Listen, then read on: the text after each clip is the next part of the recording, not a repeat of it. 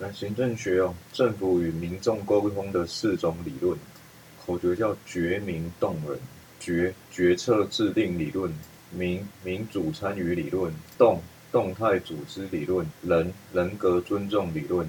决策制定理论有一个赛蒙的决策三阶段情报设计抉择。那沟通都是把这三阶段串联起来的重要角色。决策制定情设决。沟通扮演重地位，那民主参与论就是民主政治以民意为依归哦。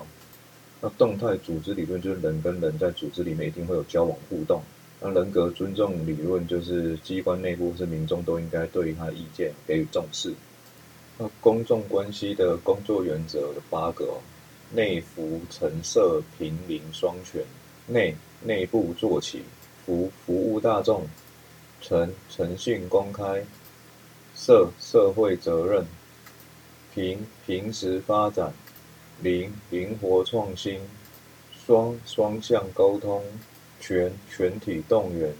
刑事诉讼法，如果是裁判上一罪的关系，那检察官只有起诉一部分的事实哦，那他部分的事实是告诉男之罪，但是未告诉，就是欠缺诉讼条件。那这个他部会不会受到起诉效力所及哦？学说跟实务见解不太一样。学说认为还是受起诉交易所及，只是要下不受理判决而已。但实务认为欠缺诉追条件，就不受起诉效力所及。然后简单说，在告诉乃论之罪哦，实务未告就不及。学说令为不受理。还要注意的是，六七年第十次的刑庭会议决议哦，如果要考这种题目，他一定考一行为触犯诉法义，因为这比较有争议。就是一个行为，然后诉罪，然后有可能是数个被害人。如果一步无罪，效力会不会给予他部？实务见解认为会，因为他认为一个行为只受一次审判的原则。但学说反对哦，他认为这个实务见解就自相矛盾啊，有罪跟有罪之间才会有不可分啊，无罪怎么会有不可分的关系呢？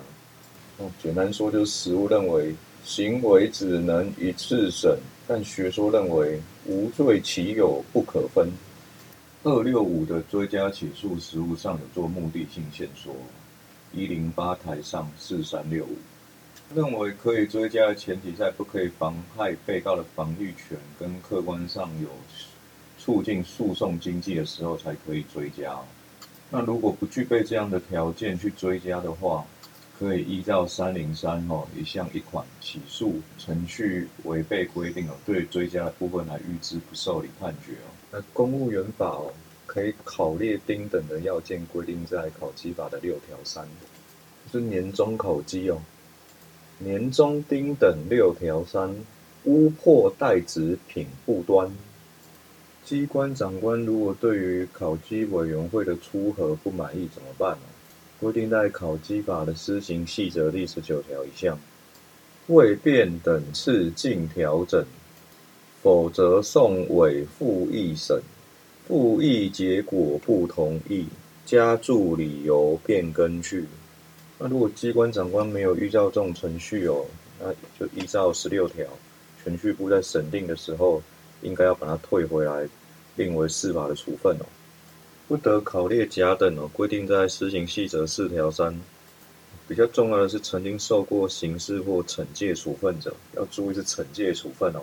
如果是那种平时考核的惩处啊，那要累积达到记过以上的处分。曾经惩戒无甲等，考核记过之处分哦。那简单说，如果是平常考核只有申诫的话，那还是可以甲等哦。一百零七年九月份的决议哦。评定不服告伏击，奖惩结果告全序。惩戒权的行使期间哦，规定在惩戒法的第二十条，免测波没有期间限制，休职十年，其他五年。